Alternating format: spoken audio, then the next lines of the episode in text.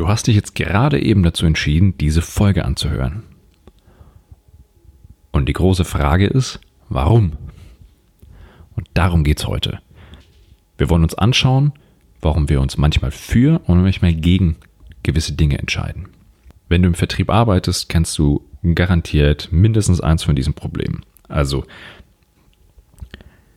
ihr schaltet Online-Ads, ihr macht Kaltakquise, ihr sprecht Leute an.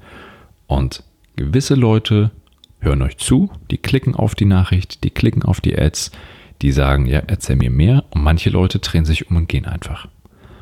Und ihr habt überall das Gleiche gesagt. Ihr habt überall die gleiche Nachricht gehabt und trotzdem funktioniert es manchmal, manchmal funktioniert es nicht. Oder ihr seid im Verkaufsgespräch und plötzlich geht es um den Preis, ihr legt den Preis hin oder im Online-Shop, Leute kommen auf in die Sektion, wer der Preis steht und plötzlich brechen sie den Kauf ab. Und das sind alles Entscheidungen von euren Zielgruppen, von euren Kunden. Und da wollen wir uns mal anschauen, warum ist das so und wie kann man das so positiv beeinflussen, dass wir unsere Verkaufsabschlüsse erhöhen können. Dazu müssen wir uns einmal so ein bisschen anschauen, wie das Gehirn aufgebaut ist. Und das Gehirn besteht aus sehr, sehr vielen Bestandteilen. Und keine Sorge, ich gehe da jetzt nicht im Detail drauf ein, welche das sind. Da gibt es andere Menschen, die können das viel besser, viel detaillierter. Sondern ich gebe euch die zwei Dinge mit, die ihr, die zwei Informationen, die ihr braucht, um das Ganze zu verstehen. Unser Gehirn ist in verschiedene Bereiche aufgeteilt. Und die Bereiche haben alle unterschiedliche, unterschiedlichen Zweck. Und je nachdem, was wir tun, welche Gedanken, welche Prozessschritte wir durch, durchlaufen müssen, nutzen wir gewisse Teile unseres Gehirns. So, das ist wahrscheinlich sowieso jedem schon bewusst. Und ich werde jetzt auch nicht weiter ins Detail eingehen, was die einzelnen Bereiche tun, sondern ich werde mich auf zwei Bereiche konzentrieren. Und für den Rest, wenn euch das mehr interessiert, werde ich euch gleich noch eine Buchempfehlung geben. Da steht noch sehr, sehr viel mehr zu dem Thema drin. Die Bereiche im Hirn, auf die ich mich heute fokussieren möchte, sind zum einen der Neokortex. Und der Neokortex, das ist unser rationales Denken. Wenn ich euch jetzt sage, 5 plus 3, weiß jeder von euch, das gibt 8.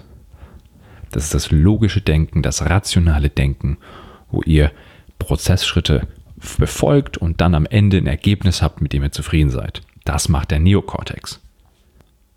Und dann eben noch das Stammhirn und das limbische System. Diese zwei Bereiche helfen uns, Dinge leichter verarbeiten zu können. Das heißt, wenn, wenn wir Menschen den ganzen Tag durch die Gegend laufen und jeden Eindruck, jeden Impuls, der auf uns wirkt, egal ob Geruch, Gehör sind oder durch die Augen, wenn wir das alles aktiv verarbeiten würden, dann würden wir nicht weit kommen, weil dann würde unser Kopf ziemlich schnell explodieren, weil wenn wir versuchen, alles logisch zu erklären und alles zu kategorisieren im Neokortex, dann würde das nicht funktionieren.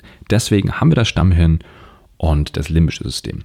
Im Stammhirn sind diese klassischen, ähm, das wird auch teilweise als Reptilienhirn beschrieben, das sind diese ganz klassischen Fight-or-Flight-Reize hinterlegt, wo unser, unsere tiefsten, tiefsten Bedürfnisse liegen, dass wenn uns nachts jemand äh, mit Baseballschläger gegenübersteht, dass wir hoffentlich lieber rennen, als da jetzt zu kämpfen.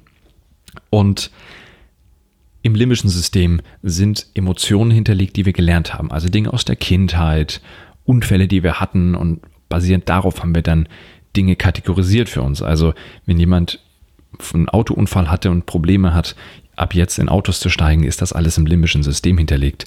Und diese zwei, diese zwei Bereiche helfen uns, unser Leben besser zu strukturieren. Warum? Wie gerade schon erwähnt, es bringt nichts, wenn wir alles in unserem Kopf immer neu im logischen Denken verarbeiten wollen. Dafür haben wir sogenannte Heuristiken, und das sind Gedankenabkürzungen, die unser Gehirn gelernt hat und die machen wir uns zunutze, die nehmen wir uns zu, zur Hilfe. Wenn euch das Thema vertiefend interessiert und ihr da mehr Informationen wollt, kann ich euch wunderbar das Buch von Daniel Kahnemann empfehlen. Das nennt sich auf Englisch Thinking Fast and Slow oder auf Deutsch Schnelles Denken, Langsames Denken. Ähm, empfehlen, weil der das einmal sehr, sehr gut aufbereitet hat mit wunderbaren Beispielen und das auch wissenschaftlich sehr gut erklärt. Welche Bedeutung hat es dann jetzt für Marketing und Vertrieb? Fragt euch mal, wie erreicht ihr eure Kunden? Am Anfang hatte ich kurz diese Probleme aufgezeigt. Leute klicken auf eure Anzeiger, tun es nicht. Leute reagieren auf eure Anrufe, tun es nicht. Leute sehen den Preis, machen weiter oder brechen ab. Und das sind ganz, ganz häufig keine logischen, rationalen Gründe, sondern das sind Heuristiken. Eure Kunden nutzen Filtermechanismen, nutzen eben das Stammhirn, um Entscheidungen und auch Kaufentscheidungen treffen zu können. Und ganz häufig sprechen wir im Vertrieb viel zu stark den Neokortex an, also die rationalen Gründe und viel zu wenig die Bedürfnisse und Emotionen und eben diese Abkürzungen, die, die, die unsere Kunden immer bei sich tragen. Der erste Kontakt mit eurer Marke, mit eurem Unternehmen, mit eurem Produkt, die muss auf der Bedürfnisebene stattfinden. Wenn ihr da rein über die Funktion und das rationale Denken geht, minimiert ihr die Wahrscheinlichkeit drastisch, dass das erfolgreich ist.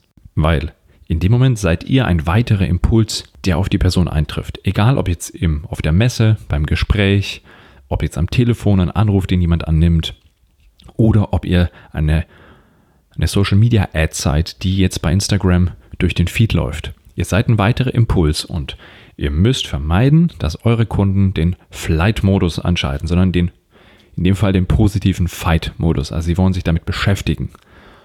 Aber wollt ihr nicht, dass sie weiter swipen und abhauen. So, und das funktioniert über die Emotionen. Und damit kommen wir jetzt zum Thema Customer Profiling. Das bedeutet, bevor wir in Aktion oder in Interaktion treten, beschäftigen wir uns damit, was sind die Bedürfnisse meiner Kunden was braucht mein Kunde, damit er mit mir spricht, mit mir telefoniert, meine Ad klickt, auf der Landingpage bleibt. Das ist eins meiner Lieblingsthemen und dazu habe ich auch einen speziellen, ein spezielles Workshop-Format entwickelt, wo wir uns genau damit beschäftigen. Wie schaffe ich es, meine Kunden so zu analysieren, dass ich weiß, welche Bedürfnisse sie haben. Und vor allem, wie reagiere ich dann darauf? Also was tue ich, um diese Bedürfnisse zu befriedigen? Wie vermeide ich es, dass die Kunden schnell abbrechen, sondern dass sie möglichst lange im Verkaufsprozess bleiben und am Ende dann auch kaufen? Weil am Ende zählt der Umsatz. Und eines der Geheimnisse liegt darin, dass wir weniger auf die Logik und stärker auf die Intuition gehen. Das ist gerade bei der Akquise sehr wichtig, weil in der Akquise, wie schon erwähnt, sind wir der erste Impuls, der gerade kommt. Wir sind noch unbekannt, wir sind ein unbekannter Eindringling in das Bekannte. Und wenn wir da auf die Intuition, auf die Bedürfnisse der, der potenziellen Kunden eingehen, erhöhen wir die Chance drastisch, dass der Kunde dranbleibt. Und je nach Geschäftsmodell kann das sehr unterschiedlich sein. Also wir hatten ja vorhin schon über Online-Shops gesprochen und da könnt ihr ganz, ganz viel arbeiten mit Bildern, Texten und Farben. Ist, sind die Bilder und die Farben und die Texte wirklich auf die Bedürfnisse der, der Kunden abgestimmt oder sind die aufs Produkt abgestimmt? Und das ist ein ganz häufiger Fehler. Fokus aufs Produkt anstatt auf die Zielgruppe. Im Einzelhandel sind so simple Dinge, Dinge wie Licht, Laufwege, aber auch die Ansprache, ähm, auch durch die Verkäufer. Ja, das ist äh, Verkaufstraining von, von Verkäufern im Einzelhandel ist so wichtig. Es wird so viel Geld liegen gelassen, weil Verkäufer das nicht richtig hinbekommen, ihre Kunden richtig anzusprechen. Und dann der 1 zu 1 Kontakt im B2B. Einige Unternehmen beschweren sich, dass ihre Vertriebler so viel Zeit mit den Kunden verbringen müssen, bis sie kaufen. Und das ist ja grundsätzlich auch erstmal eine richtige Beschwerde, weil das sind alles Kosten und das dauert lange. Und die Zeit, die du bei dem einen Kunden bist, bist du nicht beim anderen. Alles verständlich. Aber wir können das Ganze auch als Chance sehen, weil jeder Kontakt mit dem Kunden bedeutet, dass wir mehr über ihn erfahren können. Und wenn ich weiß, wie ich mein Gegenüber zu lesen habe, wie ich das zu interpretieren habe und weiß, in welchem Zustand er sich gerade befindet, dann kann ich, wenn ich weiß wie, auch mein Gegenüber dazu bringen, in die Handlung zu gehen also die Bedürfnisse zu nutzen, um mein Produkt dort positiv zu platzieren und dann eben den Abschluss machen zu können. Und das kann man lernen. Da gibt es ganz praktische Werkzeuge, die wissenschaftlich fundiert sind und vor allem praktisch umsetzbar sind. Wie ihr es schafft, eure Kunden so zu analysieren und dann eure Handlungen, eure Prozesse darauf abzustimmen, dass die Kunden sich da abgeholt fühlen und am Ende den Umsatz machen. Wenn dich das interessiert, und das sollte es, dann ruf mich an, schreib mich an über die Webseite oder wie immer auch über LinkedIn und dann sprechen wir miteinander und schauen, wie ihr das Thema Customer Profiling bei euch im Prozess so implementieren könnt, dass ihr am Ende mehr Umsatz habt.